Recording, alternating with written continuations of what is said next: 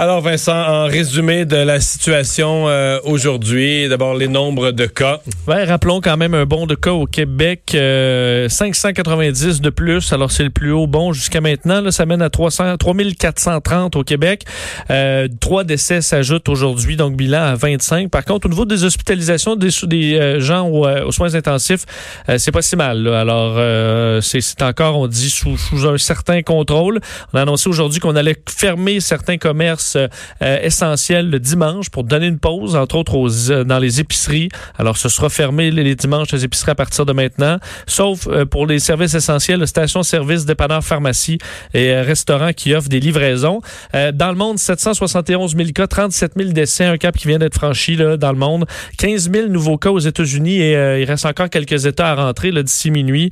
Alors, ce sera encore une journée de hausse assez importante de cas aux États-Unis. L'Italie qui ajoute 812 et euh, la ville de Montréal nous avait promis donc euh, un détail au niveau des cas dans la ville de Montréal, évidemment, qui est le, point le plus chaud au Québec. Euh, à Montréal, les deux arrondissements les plus touchés, Côte-des-Neiges, Notre-Dame-de-Grâce, 161 cas, Côte-Saint-Luc, 107.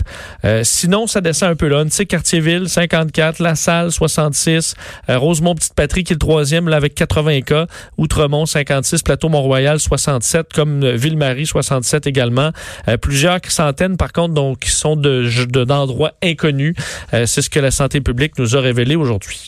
Et l'aide aux entreprises aura été dans les thèmes du jour euh, à Ottawa d'abord, mais aussi un peu à Québec. Oui, parce que, bon, effectivement, il y aura de l'argent pour les entreprises. La Caisse de dépôt et de placement vient d'annoncer de, qu'elle offre 4 milliards de dollars pour des entreprises québécoises affectées temporairement. Les critères doivent avoir été rentables avant la crise, doivent être rentables avant la crise, avoir une croissance prometteuse et avoir besoin d'un financement de plus de 5 millions de dollars. Formulaire sur le site de la Caisse qui seront euh, disponibles alors que Justin Trudeau lui annonçait le financement de, là, des, subventions salariales à la hauteur de 75% euh, pour toutes les entreprises maintenant, alors pas seulement les PME, là, petites, moyennes entreprises, mais toutes les entreprises, peu importe leur taille.